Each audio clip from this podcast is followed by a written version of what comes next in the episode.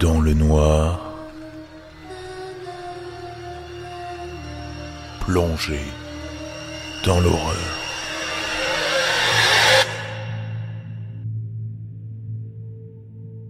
Mes chers amis, je vais vous raconter mon histoire, j'ai besoin de m'exprimer. Je la poste ici car je sais que je ne serai pas pris pour un fou. La plupart se diront que ce n'est là qu'une affabulation de ma part, afin d'effrayer les auditeurs. Les autres auront l'esprit suffisamment ouvert pour ne pas me juger.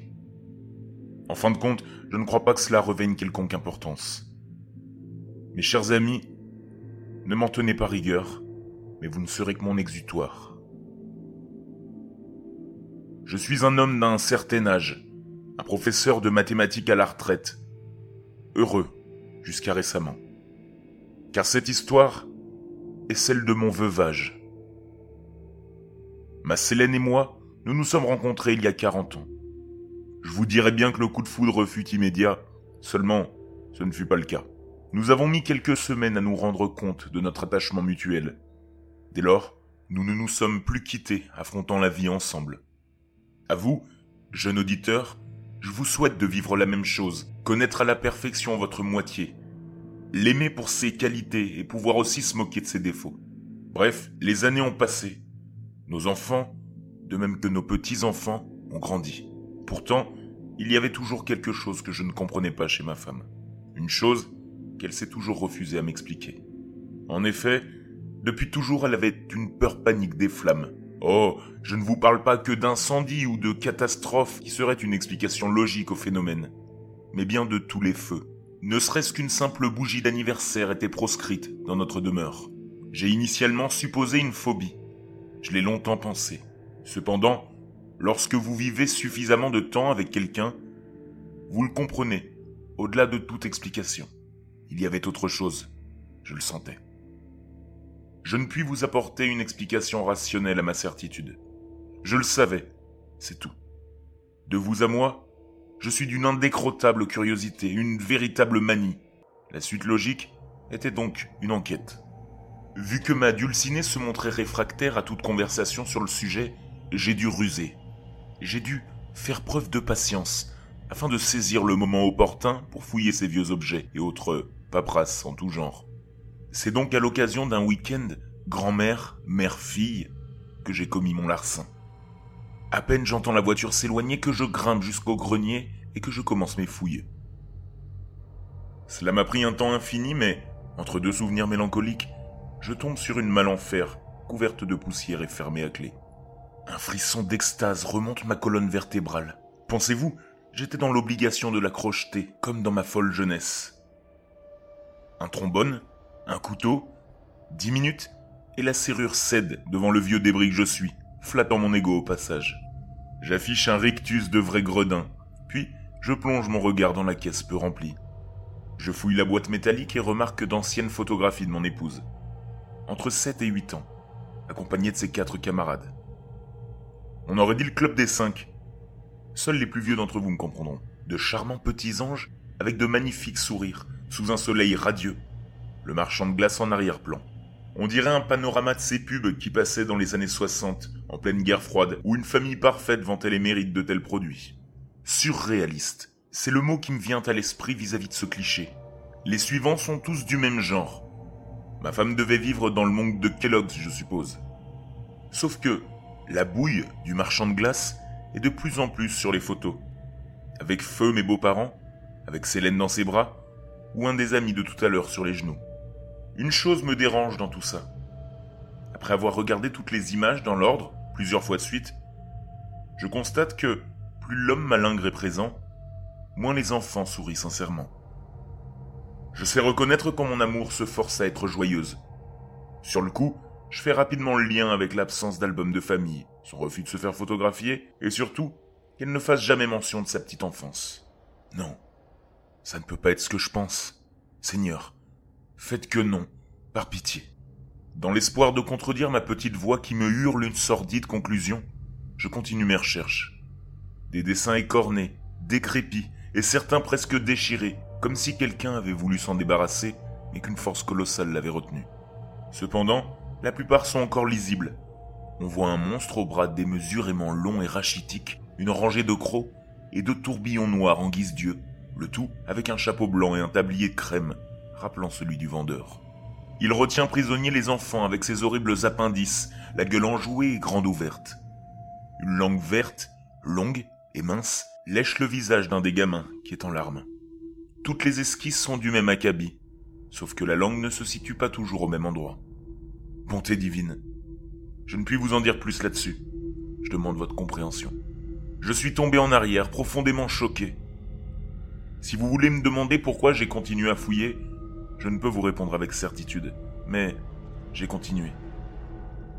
Quelque chose en moi m'y a poussé. J'ouvre alors un journal intime, très ancien, incroyablement bien conservé. L'ouvrage dégage une sorte d'aura malsaine et immonde. Ce petit livre en cuir avec une licorne gravée sur la couverture me terrorise. Pourtant, je l'ouvre le lis. Je ne vous narrerai pas tous les détails. Le respect que j'ai pour mon épouse m'oblige à une certaine discrétion. De toute façon, seul ce passage compte vraiment. Nounour, le nom de son ami imaginaire à l'époque, c'était vraiment horrible. Le marchand a emporté tous mes copains. Il nous a dit de le suivre dans la chaufferie de l'école pour jouer. Mais on n'a pas joué. Il nous mouillait un par un avec un liquide qui pue. Et puis il a commencé à jeter des allumettes sur mes copains. Ils ont crié, crié. Nounour, aide-moi. Papa, le papa de David, de Christine, d'Henri et de Marc sont arrivés. Ils m'ont sorti. Je ne me sens pas bien. Nounour, réponds-moi s'il te plaît. Je vous assure que la lecture de ces lignes a été très éprouvante. Un sentiment de culpabilité a commencé à me ronger. Pourtant je ne me suis pas arrêté. Un article de journal est tombé dans la reliure écorchée, avec pour titre Le courrier cauchois, datant du 4 juillet 1964. Le croque-mitaine de Saint-Lô. Quatre jeunes enfants âgés de 7 à 8 ans ont été retrouvés brûlés vifs dans la chaufferie d'une école de la paroisse. Les forces de l'ordre ont pu remonter jusqu'au coupable, un marchand de glace bien connu des habitants. Ce dernier a été retrouvé sur la place de l'église, immolé par le feu. Il s'agirait selon la police d'une vengeance populaire. Les pères des victimes sont sortis ce matin de garde à vue.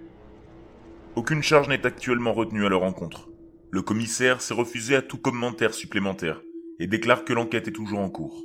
Le récent préfet, M. Raymond Jacquet, a réagi sur le sujet en déclarant Bien que je condamne avec fermeté l'action de ces justiciers, dont l'identité exacte nous est encore inconnue, en tant que père, je comprends leurs gestes. Nos sources nous indiquent que l'affaire risque d'être classée sans suite en raison de la réticence des Lodiens à coopérer avec les autorités, du manque de preuves tangibles, ainsi que d'une certaine mauvaise volonté de la part des enquêteurs.